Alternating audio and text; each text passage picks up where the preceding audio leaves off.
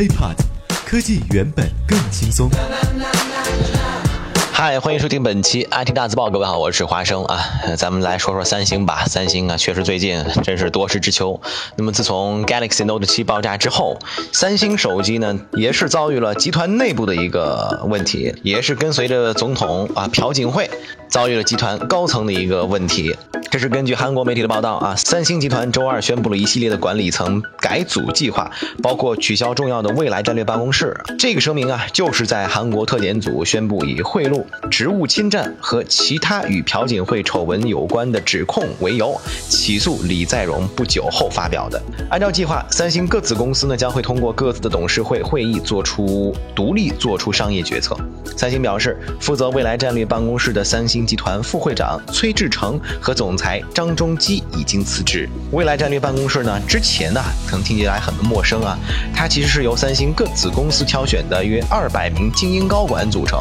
那么本月初被逮捕的李在镕啊，去年十二月份曾对议员表示，他将取消因丑闻而遭批评的集团未来战略办公室。那么这个未来战略办公室它主要干什么呢？它的主要任务之一啊，就是处理政府事务，容易被批评者形容为啊和政府搞关系啊这样的一个机构，在咱们这儿那叫叫公关嘛，对吧？三星高管表示，随着该办公室的被关闭，顶层高管的人员重组将由子公司董事会安排。他们也同时表示了啊，这个机构的官方网站和博客都会随之关闭。不过呢，不清楚，毕竟啊，瘦死的骆驼比马大。而且前段时间不也曝光了吗？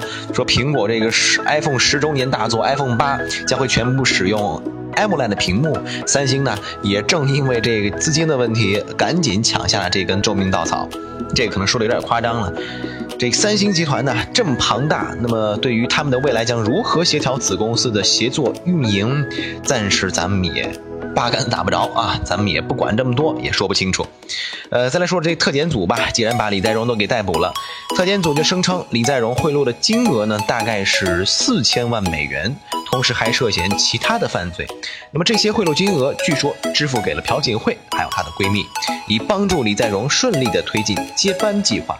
包括呢，在二零一五年批准两家三星子公司的合并，要知道这可是是吧？这个三星的太子啊啊，这这个这个节奏啊，简直就像是这很多韩国电影里面演的啊，这个家奴篡位 啊等等的。我们也希望吧，呃，大多数朋友是看热闹的，但我更多的可能期待的是三星未来的手机产品，包括一些科技产品、技术研发会有怎样的改变，会不会受到影响的？OK，以上就是本期安迪大字报，我们下期再见，拜拜。